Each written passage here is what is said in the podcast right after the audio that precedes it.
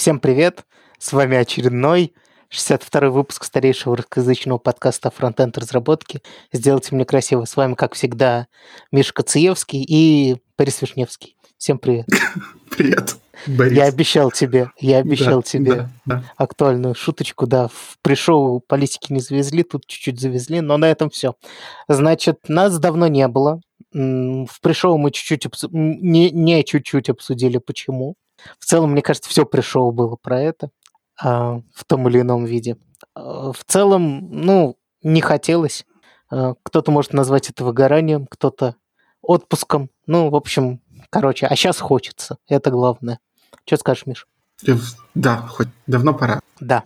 А, Я тут в одном видео на YouTube увидел отличный девиз, он мне очень понравился.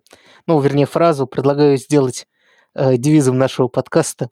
А, Мы всегда правы, вы всегда не правы. И даже если ваше мнение совпадает с нашим, вы все равно не правы. Неплохо. Это не бинарная логика, очень... Да, потому что, да, если мы говорим одно и то же, у вас наверняка за это какие-то тупорылые доводы, поэтому простите, мы с вами не согласны. Значит, случилось тут такое. Мне написали из э, небезызвестной конференции Frontend Conf, с которой у нас даже был один из докладчиков когда-то. Ну, вернее, человек, который у нас был гостем, там когда-то выступал. Ам, И предложили их рекламировать. Типа сделать с кем-нибудь там что-нибудь. Денег Я, наверное, а, нет, потому, ну, вернее, я не просил, потому что объясню почему. Потому что я сперва думал, что все норм, а потом выяснил, что они не онлайн-конференции, а оффлайн конференции пройдут в Москве осенью. Значит, пацаны, немножко пришел вам в ленту. Ам, в России все плохо. По цифрам есть сомнения. Есть сомнения, ам, на которые мы имеем полное право. И если, если бы вы были ответственным либертарианцем, вы бы сами себе ввели ограничения, зная настоящие цифры. Возьмите официально, умножьте на 3, подумайте, какие ограничения разумны в этом случае, и действуйте соответственно. Пожалуйста, не ходите на какие оффлайн конференции Мантры про то, что вирус молодых не берет, пожалуйста, оставьте, берет всех. И поберегите себя, не надо никаких оффлайн конференций сдержитесь много онлайн-материалов. Слушайте наш подкаст, блин, 62 выпуска. В конце концов. Может, они объявили, когда мы как раз перерыв ушли. Да, но мы вернулись на вахту, пора отмерять все оффлайн конференции Что ты думаешь по поводу оффлайн конференций Я тут ссылочку тебе. Я видел. И у них очень разумные, на мой взгляд, ограничения. Во-первых, они допускают 500 человек. Во-вторых, с этих 500 человек просят QR-коды, просят вакцинацию, просят э, ПЦР, и вот это все устанавливают. Отдельно пишут, что там будут санит, санитайзить все, и что там хорошая вытяжка, самое главное. Да, последним вытяжка, это правда. Да, то есть открытый воздух хорошо, хорошая вытяжка хорошо, душ всем хана. Вот. И вот с такими э, доводами я не против, что конференция. Так, еще я не буду говорить про Украину, у вас другая ситуация. Я скажу про Россию. Блин, у нас получается шоу более политическое, чем пришел. Значит, нам врут по поводу статистики. Ситуация гораздо серьезнее. То, что есть люди, которые все еще прикладывают усилия соблюдать эти формальные требования, надо понимать, что эти формальные требования сделаны людьми, которые делают все, чтобы преуменьшить реальный масштаб проблемы. Потому что если будет известен реальный масштаб проблемы, они должны лишиться своих мест. Поэтому очень хорошо соблюдать те ограничения, которые прекрасно работали бы, будь ситуация в два раза менее серьезная или в 10 раз менее серьезная. Сейчас это не сработает. 500 человек – это большой риск. Это большой риск для вас, для ваших родственников, для всех, кто с вами общается, для всех, кто с вами работает, для их родственников. Это просто безответственная фигня, пожалуйста. Я понимаю, что всем тяжело и устали дома сидеть, но речь идет о том, чего вы не вернете, о вашем здоровье и о, и о вашей жизни. Э, разумные доводы.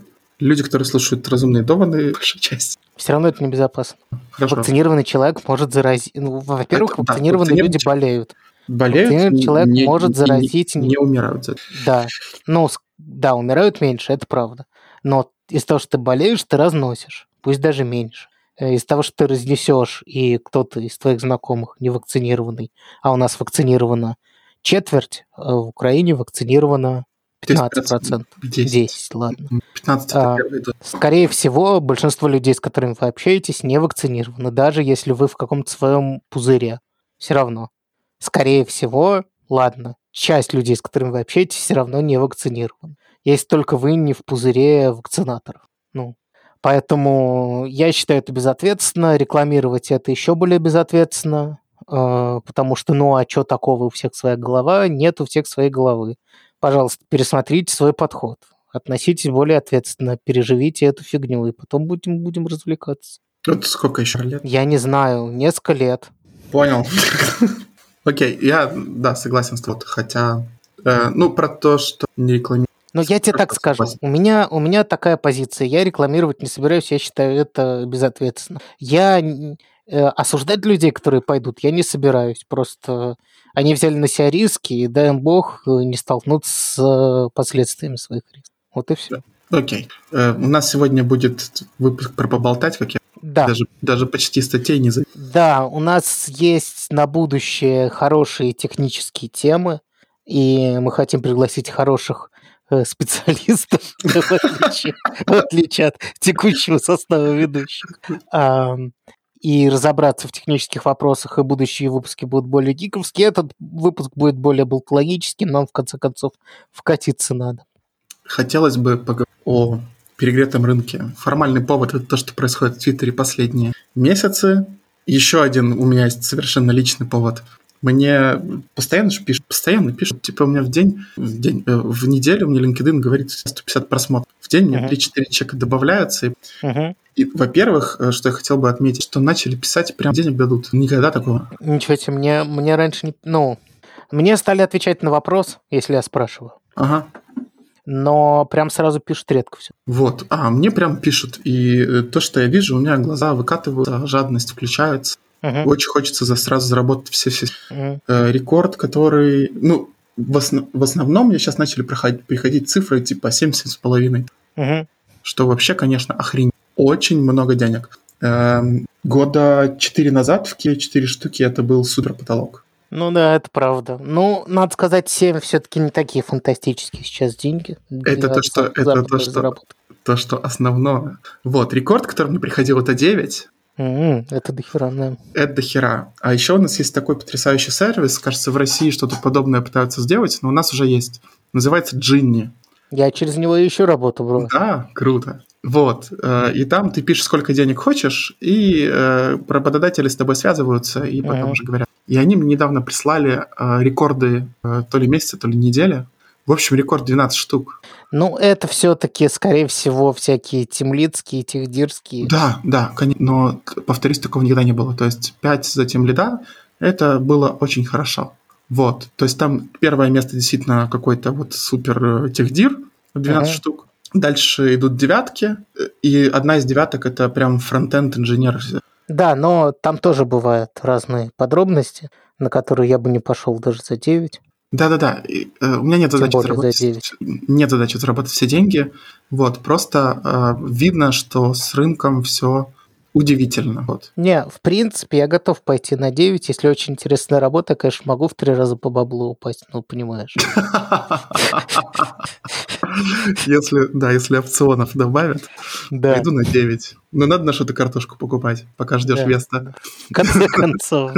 да. Вот. Еще у меня есть э, знакомый, э, который э, Мгм, полгода опыта, питонщик. Пошел на 2700, на вторую работу. мгм. Чего, блядь? Да, да, Мне на реально. первой, мне на первой работе платили 500 баксов. На второй, ну, типа 800. Это уже Яндекс было, если что, когда я только пришел. Вот. Не, И, рынок с ума сходит, это правда. эм, наверное, это хорошо. Не знаю, куда это нас... Это приведет к тому, что появятся решения стандартизированные. Э, стандарти- стандартизированные грейды, типа. Нет, э, появится для того, для чего сейчас нанимают людей, появятся решения, которые потребуют меньше инженеров. Есть проблема, что для создания этих решений тоже нужны. Вот я в одном из таких решений работаю. Да, но ты понимаешь, что VIX решает, лишает работы э, гораздо больше людей, чем, чем он дает работу. Не уверен. Конечно. Но сколько у вас людей работает? А, Ты, нет, ну, работ немного. Вот, сколько у вас сайтов? Если, Очень много. Миллионы. если, если даже один человек сделал бы 100 сайтов, таких как вы, как вы делаете, что вряд ли, все равно это гораздо больше людей, чем у вас работает. Эм, я вот думаю, что нет. Потому что мы все-таки создаем э, рынок, где сайт сделать э, ну, почти без... Ну, я про это говорил. Ну да, и люди, которые согласны бесплатно сайт или сайт там за 50 долларов в месяц, э, вот они, им, им нужен сайт, вряд ли бы они покупали сайты. Подожди, это... ну ты хочешь сказать, что э, нет платной разработки на Виксе. Даже на WordPress бесплатно есть платная разработка. Да. Ну, то есть есть люди, которые берут деньги за то, чтобы что-то сделать на Виксе. А, да, конечно. Поэтому, если бы Викса не было, они бы брали в 10 раз больше денег, потому что это бы возможно. Воз... Да, не возможно. неделю, а два месяца. Да, да. Не, не, вы точно, это, это нет вариантов. Если у вас удобный инструмент, он лишает старой неудобной, повторяющейся, глупой, малооплачиваемой программистской работы очень много людей сто процентов. Это просто то, то, почему он популярен. Ну, ну, хорошо. Будет больше таких инструментов, но только не для простых сайтов. Ну, да каждый день появляется тот, тот же AWS какой-то, да? Сколько ад, админов теперь? Это, это, тяжело, ну, это тяжело. Э, я имею в виду всякие, ну, например... Builder ы application ов на iPhone, да? Есть всякие Zero Code. Э, да которые состоят в том, что ты сам себе намешиваешь. Причем они бывают типа с провязкой от бэкэнда до фронта. Ну, то есть полностью решение, которое ты составляешь через веб-морду какую-то, но при этом это типа работающая херня. Ну, это хорошо. Должны это, быть такие. Конечно, хорошо. Должны быть. Я тебе говорю, что просто спрашиваю, что будет с рынком. Рынок так не может расти. Если есть огромный спрос на людей, есть огромный спрос на инструменты, которые этих людей заменят. Нам меньше работы не станет, потому что мы будем на этих инструментах делать. Ну, просто mm-hmm. это очевидное развитие. Ну, и в конце концов, весь российский YouTube завален рекламой курсов.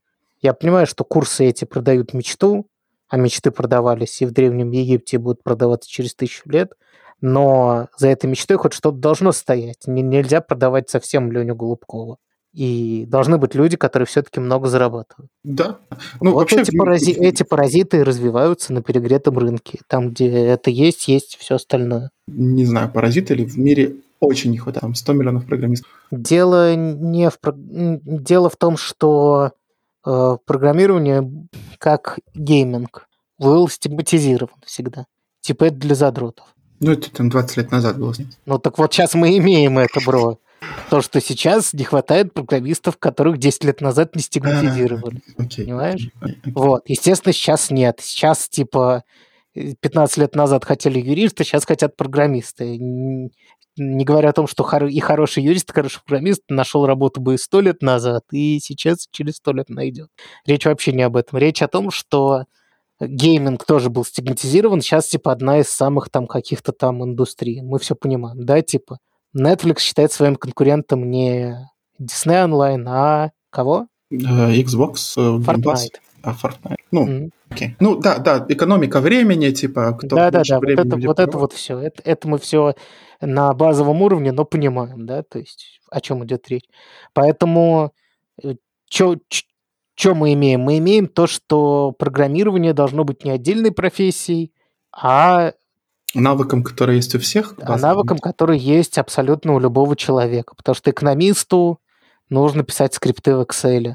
А, я не Или знаю, даже повару, повару нужно уметь сварганить себе тоже там, ну, просто Excel универсальное средство, он ответ почти на все, кроме чего-то совсем специализированного. Ну, понимаешь, в общем, написать что-то под себя, что автоматизирует рутинные процессы, нужно почти любому человеку. А разбираться в инструментах, которые автоматизируют твои процессы, нужно совсем любому человеку. А я все еще встречаю людей, которые говорят, что типа я не программист, я не могу разобраться, как, не знаю, в Фейсбуке ролик залить. Ну, ладно, не в Фейсбуке, там как в Notion записать список дел. Ну уж, уж простите, тут совсем не надо быть программистом. Но понимаешь, да, о чем я? То есть, э, как минимум на уровне использования программистских парадигм в очень-очень user-friendly инструментах должны знать вообще все. То есть, прям все. То есть, вот, типа, от 80 до нуля, ну, там, до, до 3. Мне, знаешь, что кажется, какой следующий? Mm-hmm. Думаю, что сократить Ой, ну, э, мы в футуризм начали играть, да? Не-не-не, у, меня, у меня конкретные доказательства. Во-первых, это доказательство про Голландию. Там есть такая история, что у всех плюс-минус одинаковые зарплаты. После какого-то порога у тебя налоги начинают отъедать больше, начинает быть экономически невыгодно получать uh-huh. больше. И там тебе платят, э, когда ты просишь повышения. Э, не добавляют денег, потому что там нет смысла, а, а добавляют дни работу. отпуск. Да, добавляют дни отпуск. Эм, вторая тема – это то, что, я не помню, мы говорили или мы уже тогда перестали, э, тоже мне приходили вакансии, в которых, одна вакансия, в которой было написано, что либо шестичасовая, либо четырехдневная а это супер сладко. Ну, короче, мы просто говорили про другое, я-то тебе говорю про то, что уже прямо сейчас ты не воспринимай это как футуризм. Это типа прямо сейчас. Так. А, окей. А, вот. Про программирование. Это а то... если мы играем в футуризм, то, ну, по поводу дней, это история старая, потому что, внимание, это называется как э, постиндустриальное общество. Да. То, что ты описал. Потому что в индустриальном обществе ты не мог, потому что у тебя вахта тебя смена. Болванки должны выходить, дом ну нельзя останавливать. Ты не можешь уйти в свой дом на, потому что у тебя на работе, ну, понимаешь, угу, угу. тоже домно. Вот. Очень доволен своей шуткой, мне этого не хватало. Ну да, в постиндустриальном обществе ровно вот все то, что ты говоришь, то, что это пока медленно до всех доходит, ну, это ничего не значит, как бы, да. Давай про то, что сейчас. Вот сейчас... Давай вернемся к фронтенду и к бабу. Да, да. Сейчас фиг кого-то наймешь. Вот да. еще второе следствие. Проблема состоит в том, что ты можешь сколько угодно платить больше денег, люди с удовольствием получат больше денег и будут сидеть на своих работах. То есть повышение денег тебе не увеличит количество людей. А также глупо пытаться вступать в картельные сговоры и устанавливать градацию типа 1000 для сеньора, 250 баксов в месяц для джуниора – ну, это просто не сработает, потому что установи картельный сговор на уровне всего мира. Я просто видел такие ответы от всяких Да-да, какие-то, какие-то HR на каких-то конференциях предлагают да, они, картельные они сговоры. говорят, типа, давайте, давайте установим э, вилку для всех, потому что мы просто раздуваем рынок, и так работать не может. Ну, сорян. А рынок, он на твой рынок. У тебя повышенный спрос, конечно, ты должен больше платить. Как еще ты, блин? Ну да, это единственное. Но как ты еще перетянешь людей, которые сидят и которые довольны в целом? Или как ты оставишь у себя людей, которые недовольны? Ну да. А, давай да, поговорим, как, какие негативные последствия всего этого тебе кажется, у того, что так растут зарплаты и все остальное? Значит, негативное последствие э, фиг наймешь людей. То есть мы сейчас ищем в команду людей. Угу. Сложно, сложно. А, но с другой стороны, выдам ли секреты корпоративные. В общем, мы стали рассматривать не только... Mm. И это хорошо и для компании, и для рынка. То есть вот такие вот элитарные клубы ну, разбавляться. А у вас раньше был подход, что сеньор-сеньор? Да, раньше тоже. Угу. У нас была специальная программа, которая называлась Kickstart. И оттуда приходили тоже супер сильные ребята. Это типа Шри, ну, типа вот прям такая аналогия. То есть полгода Э, им читали лекции, они делали какие-то проектики, потом uh-huh. их разбирали по командам и называли junior. Хотя там были суперные ребята, там брали уже ребят с сильной базой, еще и докачивали. Uh-huh. Вот, так что я бы не сказал, что это... Ну, то есть, грубо говоря, это middle ы, которых вы еще и докачиваете. Да, то есть э, junior с кикстарта и средний junior э, на рынке – это очень... Uh-huh. У меня есть коллеги с кикстарта потрясающие. Uh-huh. Еще и молодые, резвые, много серотонина. Вот. Так что... натурального. Да. Так что э, это, наверное, хорошо. Э, значит, джуниор, джуниору станет полегче найти работу, и всем от этого, все от этого только выиграют. Э, вторая тема, наверное, какие-то вот неэффективные совсем галеры загнутся, ну, потому что... Ну, я вижу много, много мне все-таки очень не нравятся всякие эти курсы, которые редко являются качественными курсами. Я не буду говорить про все. Есть несколько примеров, а, про которые я тоже не буду сейчас говорить, потому что надо изучать тему, но я знаю несколько, которые хороши, знаю несколько, которые плохи. И, к сожалению, громче те, которые плохи. Вот. У меня сейчас знакомая э, учится на курсах, и они одновременно хороши и плохи. У них там меняются менторы, uh-huh. и в зависимости от ментора очень сильно качество. Ну, естественно, это само собой.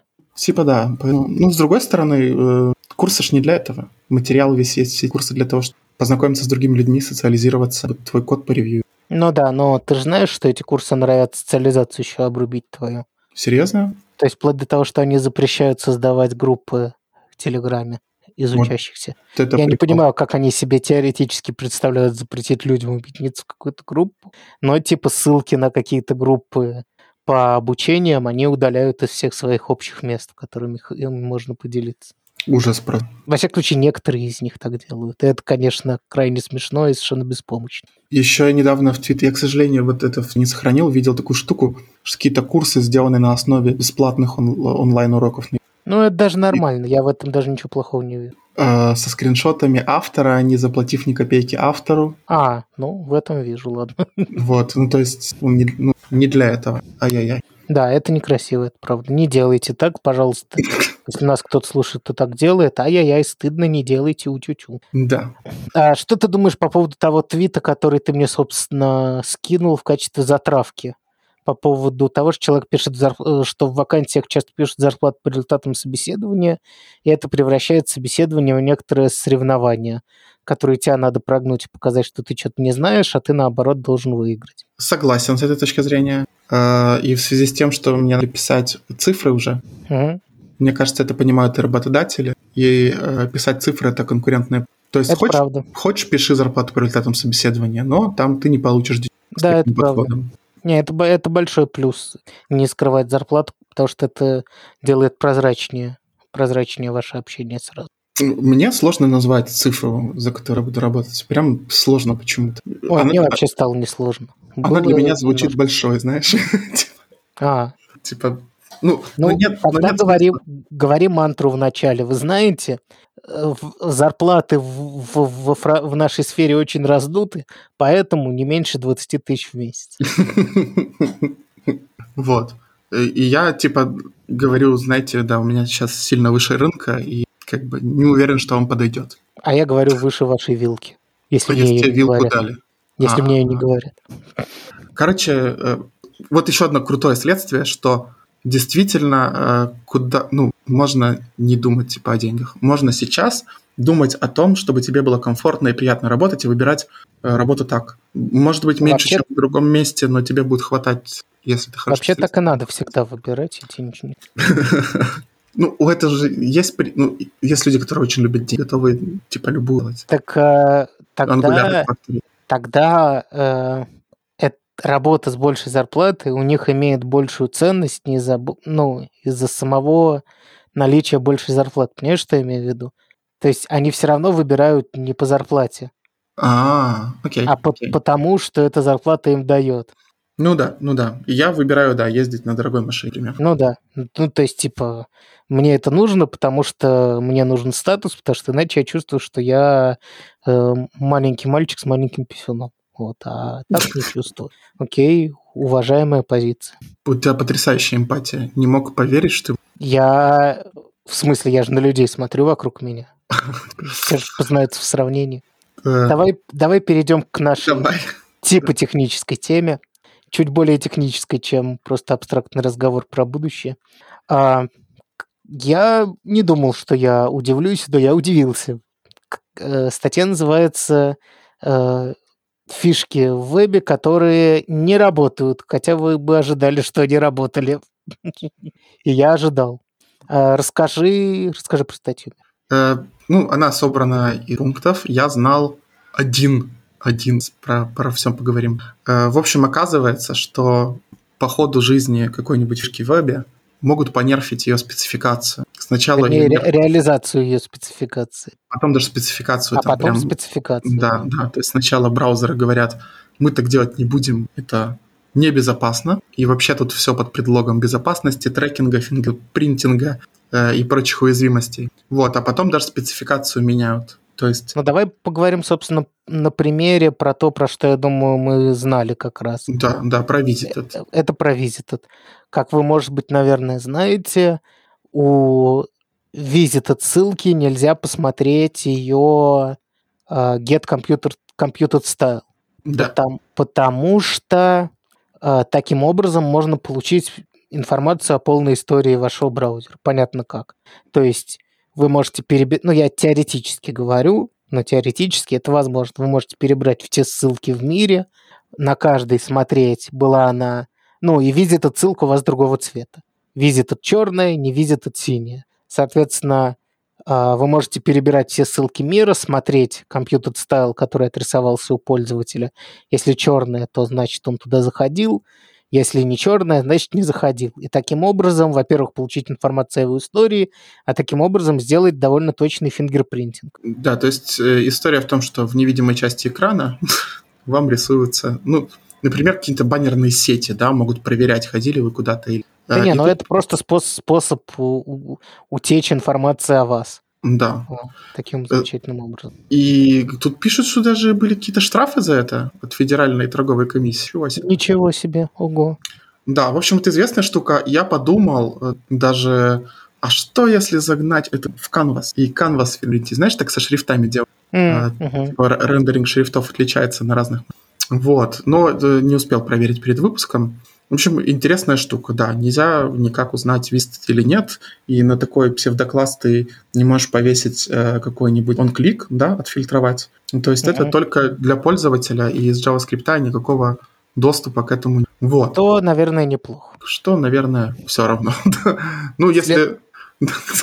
Следующая штука мне немножко вынесла мозг. Я про это мне не имел ни малейшего понятия. Вообще взорвала мозг. Короче, э, как вы знаете, есть такая вещь, как CDN, которые шарят какие-то общие ресурсы. Например, Google шрифты. Или, например, у jQuery вроде есть такой CDN. Да, всего типа... есть. Можно Lodash под через CDN. Да. React, ну, как кто подключает через CDN. Angular точно есть. Ну, короче, почти все большие библиотеки имеют свой CDN, то есть одну какую-то ссылку, по которой будет либо конкретная версия, если вы захотите, либо типа последняя версия если вы рис... любите, любите заигрывать со смертью. Вот. А, и одним, одним из преимуществ такого CDN, помимо того, что он всегда доступен, это другой домен, там оптимизированная минифицированная версия, это все как бы правда. Но одним из преимуществ всегда являлось то, продавалось, то, что если человек заходил на какой-то сайт и уже скачивал jQuery, то как, когда он зашел на ваш сайт, из-за того, что вы указали тот же URL, у пользователя возьмется это из кэша. Логично? Очень. Теоретически, если бы все имели подключение ресурсов по одному урлу, загрузка между сайтами с похожим технологическим стеком была бы гораздо быстрее. Но, оказывается, это тоже позволяет утечь э, информации о пользователе. Собственно, понятно как. Э, понять, закэширован у вас ресурс или нет, довольно легко, посмотрев на то, как, насколько он быстро загружается. Соответственно, да. можно понять, ходили ли вы за каким-то ресурсом. Если в случае какого-нибудь jQuery это мало что даст, хотя, наверное, по набору таких вещей тоже какой-нибудь фингерпринт можно сделать, в принципе, то в случае с какими-то более специфичными ресурсами, которые могут что-то выдать о, о вашем статусе, о статусе вашего логина в какой-то системе, например, проверить, закешировался ли у вас ресурс, который выдается только залогиненным пользователем где-нибудь. Это уже какая-то информация. Соответственно, а, из-за этого конкретно сейчас браузеры не кэшируют эти ресурсы между сайтами. То есть вы будете заново качать с этого CDN на своем сайте. Вот так вот. Удивительно, потому что ну, буквально несколько летней давности э, советы и лучшие практики просто вот сейчас вот загорели. Все так. Просто еще мне кажется, что на каком-то из моих проектов да, был, кстати, спор про то, кешировать, ну, то есть э, заливать ли шрифты к себе на CDN или нет. Uh-huh. Или с Гугла э, тащить. И э, решили с Гугла, потому что, ну, гугловые шрифты используются, значит, оно закешируется, и мы выиграем в перформанс. Да, свидос. Да, довод не валиден. Жесть. Жесть. Следующая Оба штука. Оба Тоже сеньора, жесть. которые получают по 100 тысяч долларов в час, офигели. Да, в секунду. 4 кило козули в секунду. 4 кило козули, все так. Значит, следующая тема тоже, честно говоря, офигеть. Performance Now не выдает точные замеры времени. Что? Как? Почему?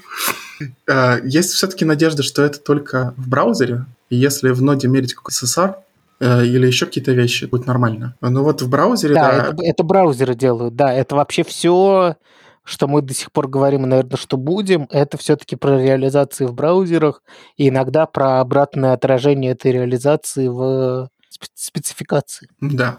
И э, тут совершенно какое-то фантастическое число написано. В общем, Performance Now дает, э, будет выдавать различия от 20 микро до Это- 1 мю. Что означает? Это какие-то... Да, я сейчас загуглю, что это означает. Да, микросекунды говорят.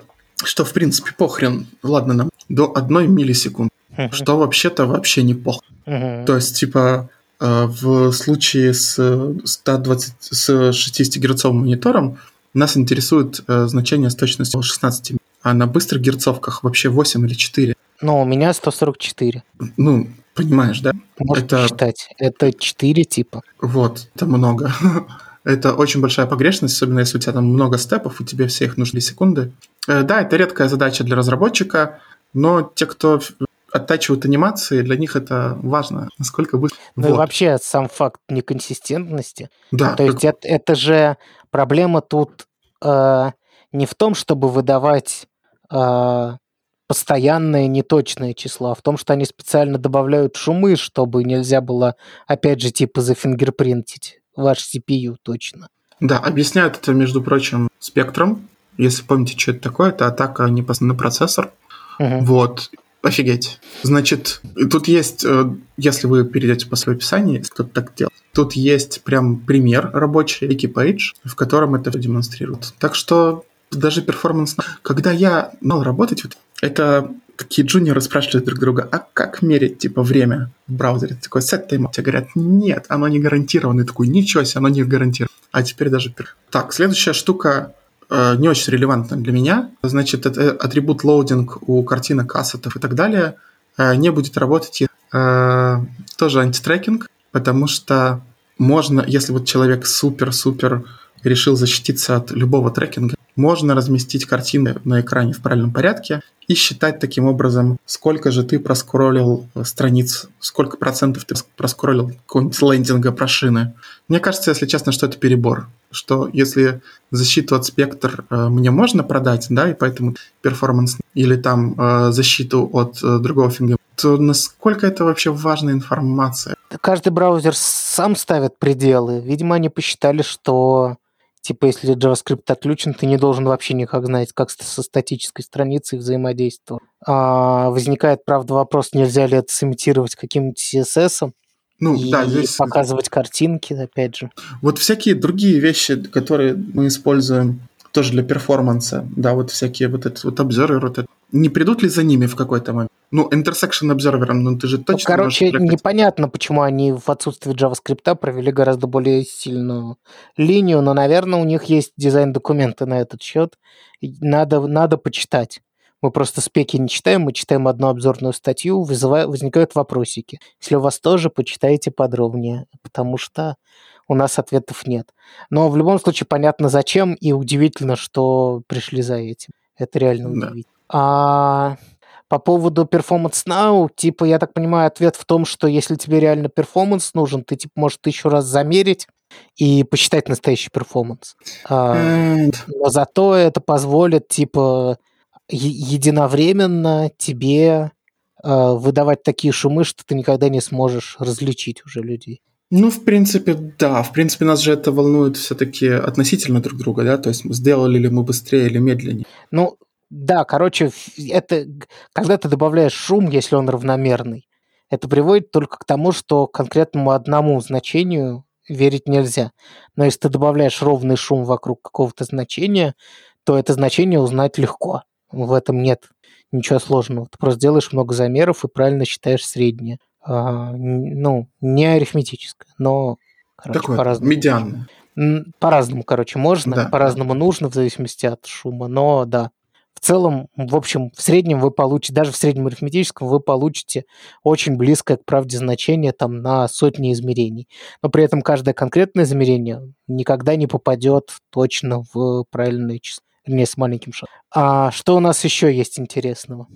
Значит, А, просто... да, Да, просто... браузеры иногда ограничивают фичи в зависимости от каких-то предпочтений пользователя. Да, А- и не, не, не дают замерять время, э, размер экрана, размер объектов и так далее. То есть, если э, мы пишем какие-то скрипты, которые прям на что-то сильно рассчитывают, э, может не работать в Firefox. Ну, ладно. Следующее ну, поинтереснее. Или, или да. ты про это еще? Не-не, про, давай лучше про следующее, да. Скринридеры э, себя. Значит, во-первых, они могут не повышать голос таких элементов. Это, я так понимаю, сделано, чтобы не раздражать пользователя. Во-вторых, удивительно, но они могут читать before и after, которых даже и в доме нет. Наверное, это защита от криворуких. Типа вот засунул какой-то важный before after. Но с другой стороны, я же знаю, как скринридеры работают, да?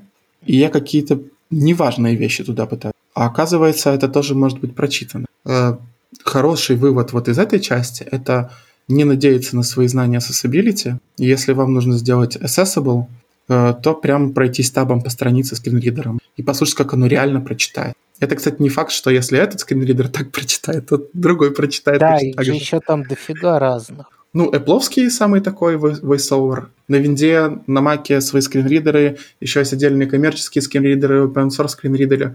Э, я проверял Apple, говорят, что он ничего. Вот. И, в принципе, ну, как бы, моя задача, чтобы табы работали, да? Вот. И кричать в уши я тоже не, никому... Ну да. Э, ну, хорошо, хорошо бы знать. И последнее, что Web Storage тоже может быть не персистентным, и дата там удаляется со временем.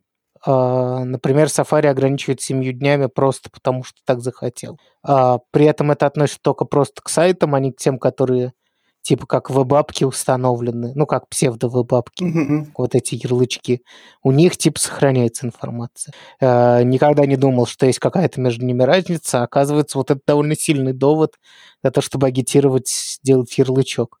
Если у тебя приложение, например, data-driven, и там тебе придется каждый раз синкать кучу всего пользователю. Это все равно нужно делать. Ну, ты же не можешь рассчитывать, что это есть. А, ну да, и что куки, это единственное. И куки можно ну, потереть, да, да. и еще что-то. В общем, да, ну, вер... да. надо во-первых, нужно версионировать эту датку, которую ты хранишь. Во-вторых, не да Там версионировать надо и то, какой формат у тебя там данных, там все надо. Там начинаются, короче, проблемы со всем этим. Много вот, ну, проблем. Да. Если правильно писать, то не проблема, что протухает. Это да, просто, э, ну, типа, UX чуть-чуть может пострадать из-за этого. А так, в принципе, с точки зрения твоей разработки, наверное, тебе пофиг. Да. Вот. В общем, э, я думаю, что сезон открыт. Первая статья с CSS3 нашла свой путь в наш, наш подкаст. Да, да. Первая статья с реальной ссылкой – это снова CSS Tricks. Да, и тоже по хорошей традиции, мы продолжим с медиума. Знаешь что, я, короче, ее не закрывал. Медиум, что вы можете все две статьи. А. Опять мерзкий медиум. Но статья замечательная. Я думаю, что очень важно донести до наших все эти доводы. И наше отношение к ним. Как, давай сперва, давай, чтобы определиться, кто будет рассказывать про эту статью, ты в целом согласен с тем, что он говорит, или в целом не согласен? Значит, я согласен с заголовком. Точка. Мы должны перестать использовать React, но при этом не согласен с доводами. Да, доводы Окей, ладно, тогда пофиг, кто будет. А, Пять тысяч клепов, Денис. Как они это делают? Это вот фермы, которые клепают им. Вот самые говно статьи, которые попадают в наш подкаст, у них не три, не семь а клепа, знаешь, ну, не, как, ну не бабушка с дедушкой тебя поклепали. Просто приходят люди и аплодируют. Вот. Она захайпилась, у нее кликбейтный заголовок, она про React. Это нормально. Значит, я не считаю, что она очень плоха. Я просто... Ну, короче, я скажу, что я думаю по этому поводу. Значит, ну, тут немного социальной инженерии, чтобы люди дочитали, э, не буду даже про это говорить. Значит, доводы. Он говорит, это в основном хайп. Популярность реакта – это хайп, причем типа самоподдерживающий. Потому что э, из того, что реакт разработчиков много, React становится go-to решением, причем это принимается не на уровне разработчиков, а на уровне руководителей, потому что легко будет найти разработчиков, и поэтому на React делают то, что на React делать, может быть, и не стоило. Что ты думаешь по этому поводу? Во-первых, это правда. Ну, то есть... Вот, это точно наличие... правда. Что? Это точно правда, я согласен. Отличать наличие, отрицать наличие такого вида принимаемых решений не программистами сложно, потому что я сам это своими глазами видел. С другой а. стороны, что здесь плохого? Ты можешь написать плохое приложение на реакте, потому что ты нанял людей, или не написать приложение вообще, потому что не смог никого нанять. Особенно в текущем рынке все, что облегчает найм, может служить да. сильным доводом. А, Помнишь, плюс... мы даже когда... А, это, может, пост тебя было. Э, в маркете это был один из самых больших, больших доводов. Но мы не можем наниматься. Хотят... Потому что все уже хотели писать на реакте, приходили к нам, а мы говорили, а у нас свой стек. И, естественно, люди уходили. Ну, то есть... Да, ты ну, свой стек себе может вот Яндекс позволить и то с натяжкой огромной. Не может, не может. Уже Даже не Google может. Не в 2021 году не может. Даже Google не может себе позволить не open свой внутренний стек. Потому что иначе все такие ангуляр, что это, это ваша внутренняя фигня, не хочу. Ну и, понятное дело, не хочет. А, а, он говорит, что это в основном хайп.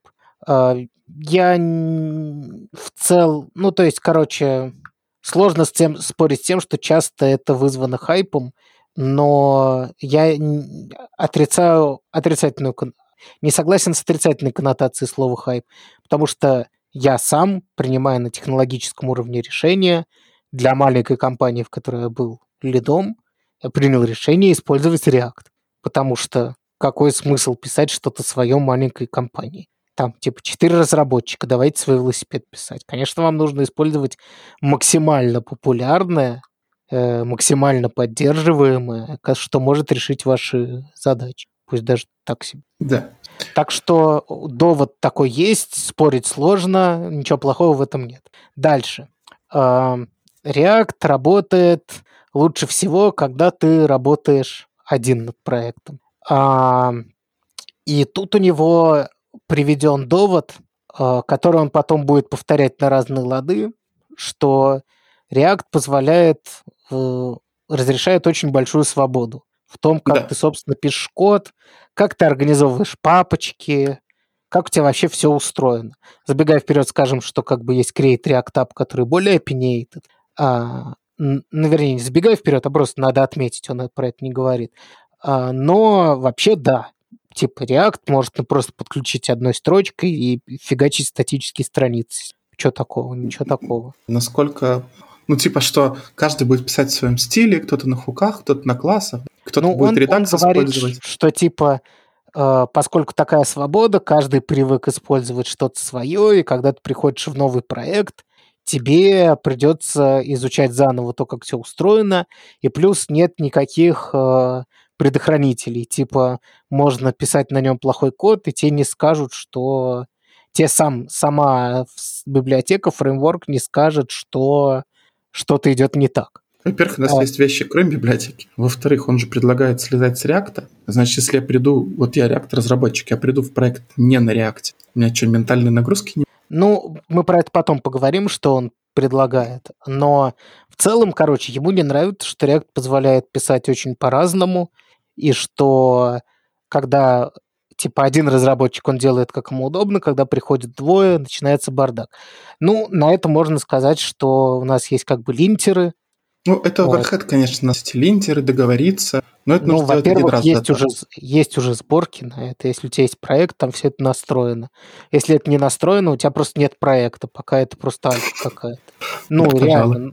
Ну, я сам пишу в разных стилях. Если у меня не будет линтера, я, я буду писать там с разными отступами. Но отступами вряд ли, потому что я одним, одной IDE-шкой пользуюсь. Ну, понимаешь, что я имею в виду.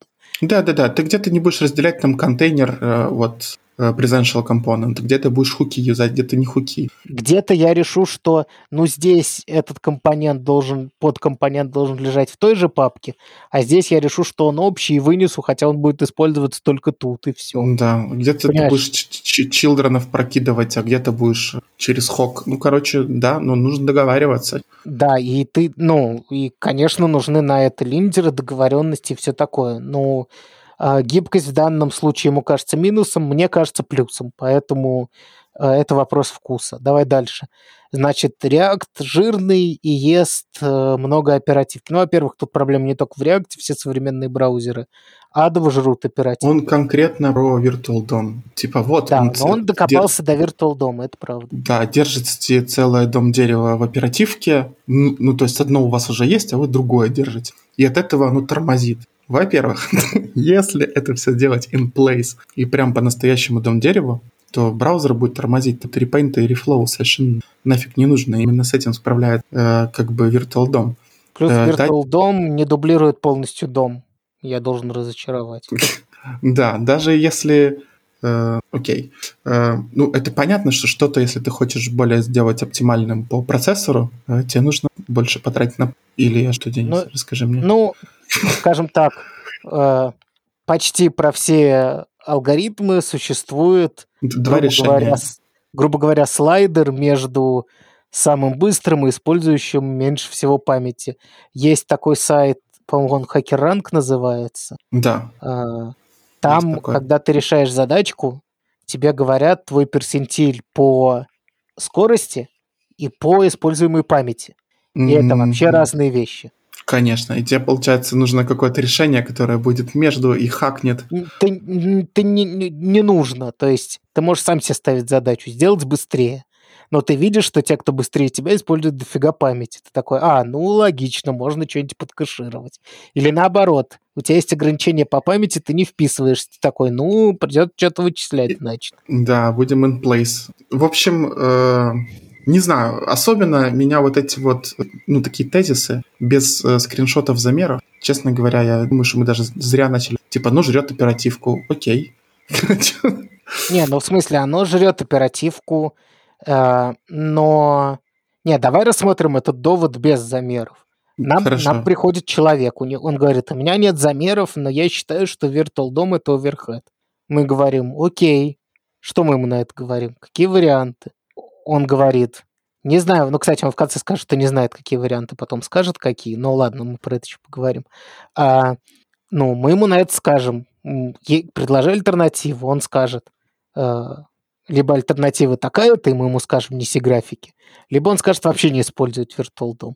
И мы ему скажем, окей, статик сайт генератор, где это можно. В принципе, это хороший ответ. А и... что ты на реакции не можешь статик сайт? Ну, можешь, но тебе он чаще всего не нужен. Ну, в смысле, статик сайт прям генератор, прям на реакте. От Eleventy, по-моему. Короче, их какая-то прям семья на реакте. Нет, конечно, есть, я не спорю. Просто есть Просто что удобнее писать на статик сайт генератор, это проще не... Да блин, Svelte тот же самый. Вот те и компоненты. Не, и... ну да, да, да. Вообще много вариантов. Ну, там, их, их реально сейчас очень много. Это хороший ответ часто на уменьшение размера. Вон у нас была статья, которую я решил не добавлять, про то, как Notion собственный блок перевел с э, React решения на Static Site генератор решения. А, вот, вот. тебе. Боже, 7 static site генераторов статьи, их, их использующих очень, React. Их очень много, их очень много. Лучше в это пока не лезть, если мы захотим делать сравнение, надо просто... Я просто их как-то, ну, типа, выбирал, и это отдельный мир, про который надо отдельно говорить, лучше в это не лезть. Но в целом там целая семья решений под любой. То есть от Markdown до Svelte, через React, Angular и все остальное. На все есть решение. А, так что дальше идет самое веселое э, типа, главная проблема в сложности, говорит он.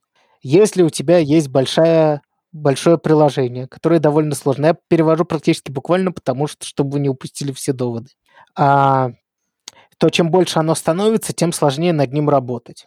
А, э, из-за того, что React позволяет вам делать почти все, что угодно, то по мере роста количества разработчиков у вас начинает все это превращаться в зоопарк. Приложение сложное, большое, э, код становится грязным, поддерживать его сложно, становится плохо и для пользователей, потому что у них плохое приложение для разработчиков, потому что им сложно в него вносить изменения. И он видел это очень большое количество раз. Когда у тебя есть большое сложное приложение, его очень сложно поддерживать и э, предоставлять хороший продукт пользователю. Что мы скажем по поводу этого довода? Криворукий? Нет, нет, мы скажем, это... причем, мы скажем, причем здесь React. Да, э, это понятно. Не бывает, ну я не видел большого приложения, которое было бы вот с чистым кодом. Это нереально, потому что у тебя меняются требования, меняются технологии, меняются люди, которые выпьют. Я тебе могу сказать, почему это нереально, гораздо проще. Чисто по логике. У нас в пришоу был урок логики, сейчас будет в шоу урок логики. Что означает слово «сложное приложение»? Это означает, что приложение переросло это не означает, что то, что ты показываешь пользователю, сложно. Это означает, что приложение сильно сложнее инструмента, который оно использует. Приведу тебе пример. Представь, что ты используешь какой-то э, приложеньку, которое позволяет тебе быстро сделать матч 3 игру. Угу. Там запрогано все, тебе нужно только формы, разные цвета, фоны и базовые правила, потому что они иногда чуть-чуть отличаются. Типа сколько очков за 3, за 5? Да, и что на 4, на 5 и на 3 бомбочка или линия, или самолетик, который уничтожит случайное место на поле. Я типа фанат матч 3, я знаю все Все механики, все. Все, все механики я знаю, кроме шуток. А, и ну, их не так много, и можно сделать builder этого и клепать говноигры. Финальный результат будет сложный я не возьмусь с нуля написать в App Store оптимизированную матч 3 игру, там, типа, не знаю, да. за две недели. Это задача с анимациями совсем. Но при этом сделать ее на таком билдере задача фигня. Это приложение не является сложным. Почему? Потому что, несмотря на сложный конечный результат, инструмент был заточен ровно под этот тип приложения, и поэтому код финальный, который у тебя есть, он очень простой. Там у тебя типа три настройки, два конфига и куча ассетов. Все. Да, я понимаю. У тебя просто сложность перенесена в другое место. Да, это сложность в другом месте, мы доверяем этому инструменту, и все хорошо. Поэтому то приложение, которое ты, собственно, поддерживаешь, очень простое. Если тебе нужно что-то поменять, ты либо не можешь этого сделать, либо делаешь это очень просто. Все очень понятно, поддерживать идеально легко. Соответственно, если мы говорим про комплекс application, то есть я просто не знаю, другое слово, слово к сложности какое-то нужно э, придумать, не знаю, какое, как по-русски точно это перевести. Короче, если мы говорим про сложное приложение, в самом определении заложено то, что инструмент, который его используется, ниже уровнем, чем то решение, которое ты сделал. Потому что иначе это простое приложение. Понимаешь? Да, да, да, да, да. Соответственно, нельзя написать приложение, которое сложное, чтобы там не было, ну, как сказать, плохого кода, сложного кода, э, развесистого, разнообразного, сложно поддерживаемого. Это просто невозможно, чтобы сделать хороший, простой, прозрачный код, ты должен написать свою надстройку для решения этой конкретной задачи. Почему это решение еще хуже, чем писать э, сложный код? Потому что то, что ты сказал, меняются люди, меняются требования. Ты можешь написать отличный инструмент под текущую задачу, но она поменяется через месяц. Поэтому поддерживать вот такой сложный код вообще-то является часто хорошим бизнес-решением. Понимаешь, что я имею в виду? Да. Да, код не идеальный. Программисты постоянно хотят рефакторинг, но он задачу выполняет, фичи делать новые относительно возможно. Когда невозможно, принимается решение о глобальном переводе на что-нибудь. И мы про это потом обозреваем статьи. Переход с одного на другое. Прекрасно. Да, люди, лю, люди годами делают какие-то вещи. Ну, дело в том, что когда ты делаешь переход, ты уже знаешь все требования от начала и до конца. Когда ну, ты начинаешь, без оно, оно все меняется. Переход. Да, а потом оно еще поменяется, тебе нужно будет еще переход делать. Это нормально. Это нормально, что со временем большие приложения становятся... Ну, собственно, большие приложения, э, мой point, если очень коротко Равно сложные приложения, да. Что типа комплекс равно hellish to work and function poorly. То есть, типа, если это не так, значит, у тебя просто несложное приложение. Вот и все. Еще мне очень нравится пример, что пробовали ли вы когда-нибудь там сделать сложную форму с валидацией и всем. Подожди, это, по-моему, следующее. Или это здесь? А, нет, это следующее. А, окей.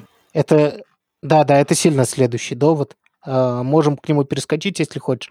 Но, короче, с этим мы разобрались. Давай дальше.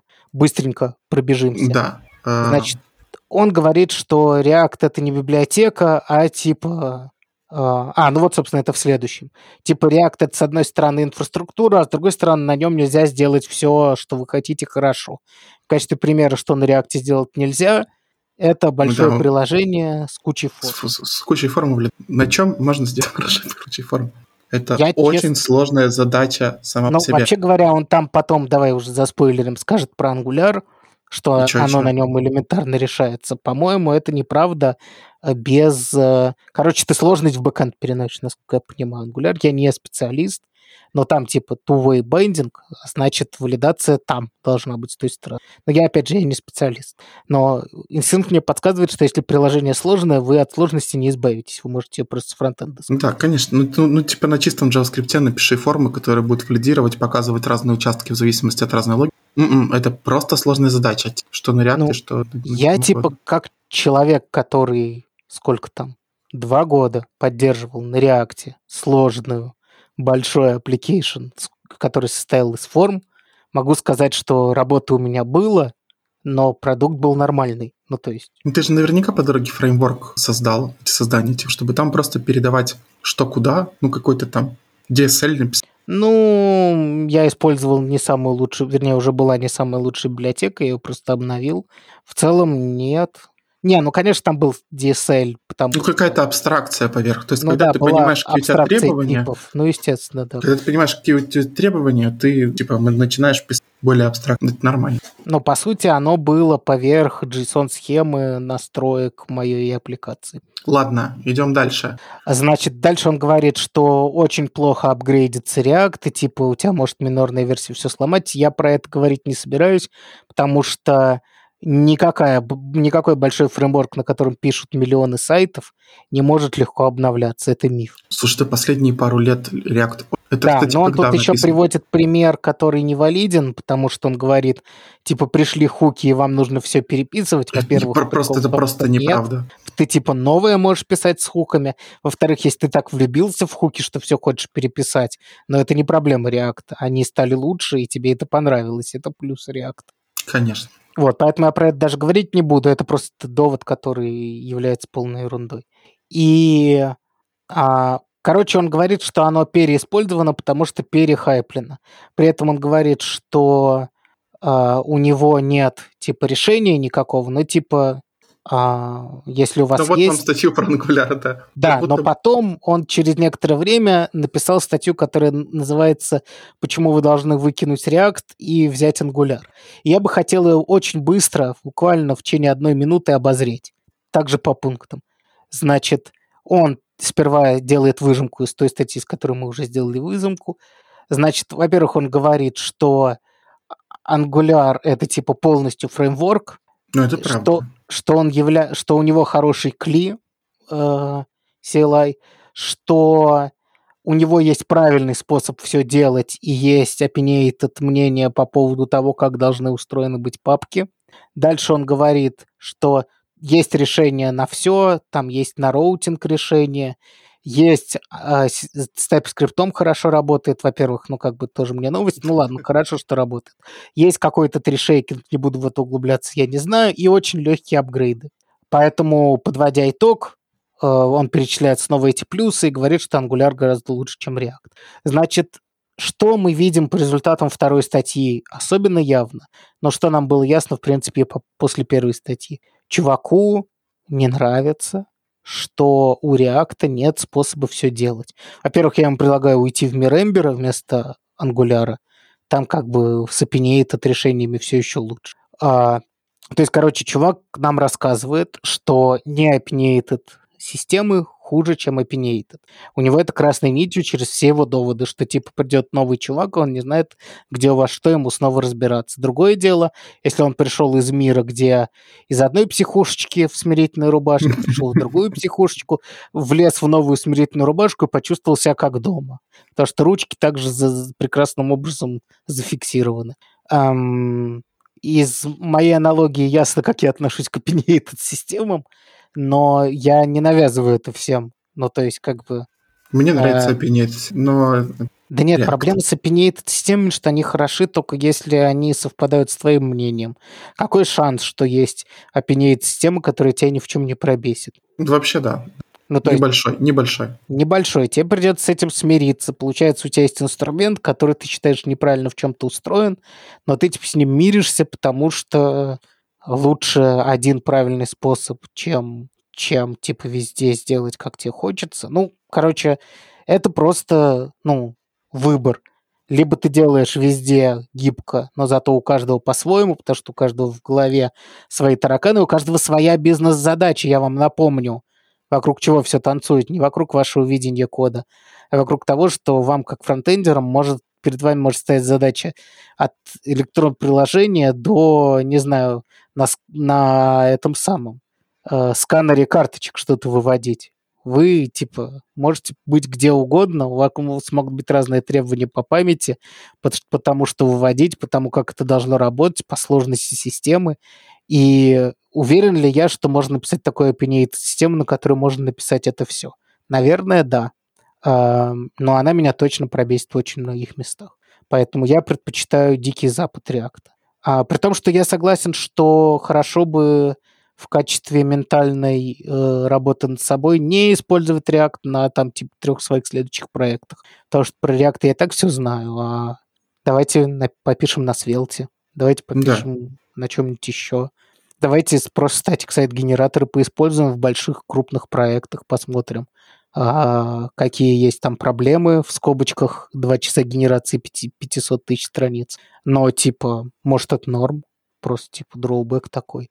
Ну, то есть, короче, я не против разнообразия, но я против того, чтобы сказать, тут как-то все по-разному можно. Тут нужно, видите ли, линтер настраивать. Пойду лучше в Angular, где этот линтер настроен. Это ну... интересное противоречие. Вот, это программисты должны решать, какую задачу, что подходит. Понимаешь? И при этом React дает тебе возможность сделать шаг вправо, шаг а он говорит, то есть программисты должны решать, но брать API нет системы. Супер странная. Ну, не знаю насчет нет. Мне кажется, он все-таки довольно внутри своей API этот э, как бы довольно гибкий все-таки. То есть ты можешь много чего по-разному делать. Но, наверное, это ему не нравится. Он бы хотел, чтобы был один правильный путь. Ну, кстати, к слову, opinionated у нас есть питон, у которого, типа, есть один правильный путь на все. Это в его философии. И ты ему не помешал. И все равно там все по-разному. Да, да. Чем более он популярный, тем более все по-разному пишут. Короче, э, скажи мне, Денис, нам нужен мораторий на говностатьи, которые нам не нравятся, но мы все равно обсуждаем, чтобы осудить автора?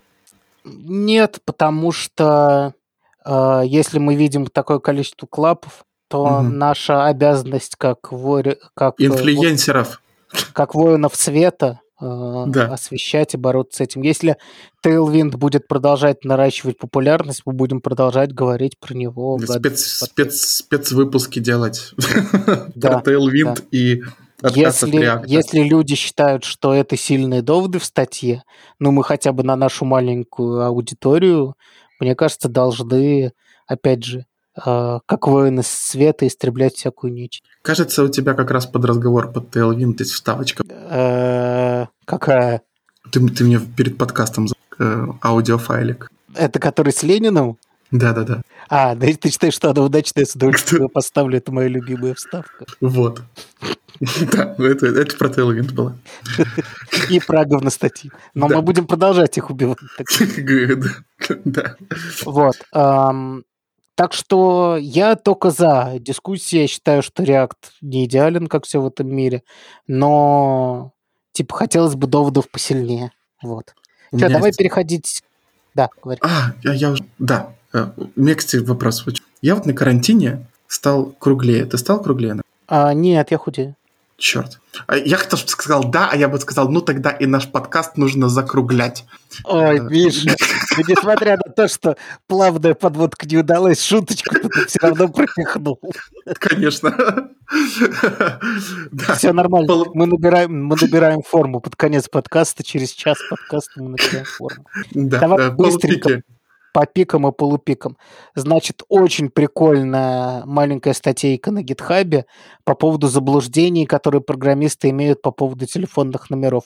Очень много всего интересного про то, что не у всех есть телефоны, телефон не определяет человека. И самое, самое, э, самое-самое интересное тут про всякие разные форматы, которые бывают, потому что я разделял некоторые заблуждения по поводу того, что в телефоне всегда там, например, там первые сколько-то цифр это страна или еще что-то. Короче, почитайте, это очень интересно, а у Миши есть маленькая своя история, наверное. Да, там, по-моему, шестой пункт про то, что человек не остается навсегда со своим мобильным номером.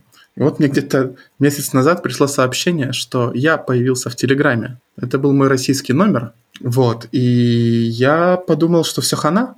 Я вспомнил, как я восстанавливал доступ к Тинькову по нему. Угу. И это значит, ну, типа, вот все, что я использовал в другой стране э, с этим номером, теперь доступно новому обладателю. Было бы очень круто, чтобы это был не единственный фактор, типа второй, но по факту он часто тупо единственный. Ты там жмешь, забыл пароль, тебя высылают на мобильный что-то, чего достаточно, чтобы войти. Вот, поэтому если вы разрабатываете какие-то системы, пожалуйста, не считайте это единственным фактором. Э, номера меняются, люди меняются, все меняется. Ну, надо это. сказать, примерно половина всех сайтов сейчас, особенно у которых есть сильный, э, сильный дубль с мобильным приложением, то есть которые типа с ним синхронизированы, часто имеют единственным способом логина номер телефона. И это, конечно, потрясающе неправильно, но что с этим делать непонятно популяризировать другую точку. Да, э, почитайте, там много мозговыносящих подробностей. Короче, да. Э, давай к пикам. Так, э, полупик был Дениса, два пика от меня. Первый – это э, туториал по выпаку для начинающих. Как это, что работает степ-бай-степ гайд на 21 год. Уверен, какой-то другой гайд мы уже давали, э, но тут немножко посвежее про выпак э, 5 и 4. Э, что это такое, что такое лоудеры, что такое меня забавляет, что все еще пятый, пятый и четвертый, хотя пятый вышел в конце 2020 года, и, а это э, туториал 21 года, и по идее он должен да. быть только про пятый. Но мы, мы, по-моему, в подкасте даже пару раз уже обсуждали, какие проблемы есть с переходом на пятый. Да. И, похоже, он затягивается типа на несколько лет. Да. А, не знаю, когда там шестой у них по роудмэпу, но когда-то должен быть. Вот. И следующая штука, интересная статья э, про то, почему вам нужны какие-то э, положительные селекторы, а не, а не отрицательные. Я не знаю, как это. Исключающие и включающие, вот так правильно. Э, чтобы не использовать э, э, можно в другом порядке писать. Вообще пофиг на мнение автора, лучше это не делает ничего, Вообще плевать. Там есть комментарий в шоу-нотах, не буду его повторять. Да, и в целом, если следовать нашему, э, по возможности, отсутствию мата в наших э, выпусках, то в целом комментарий Миши под этой статьей можно вам транслировать как «пофиг плюс неважно». Э, да, может быть, э, вам понравится эта идея, и вы будете ее использовать. Э, ну, вдруг вот, мне ну, кажется, тут, что вообще... Тут есть как, какая-то краплинка логики, но, честно говоря, это не делает код лучше объект. Да. Скажем так, если вам кто-то написал такой комментарий, что типа перепиши вот на такого типа селекторы, то знайте, что он просто вас не любит. Тут нет, вы не написали плохой код, он просто ищет до чего докопаться, и вы ему не нравитесь. Делайте выводы. Если это ваш начальник, лучше увольняйтесь на в два раза больше денег, потому что рынок раз, разогрет. Вот так закруглил и вернул вот. в то, во что начали. Красавчик. Именно так. Да. Э, всем пока. Пока.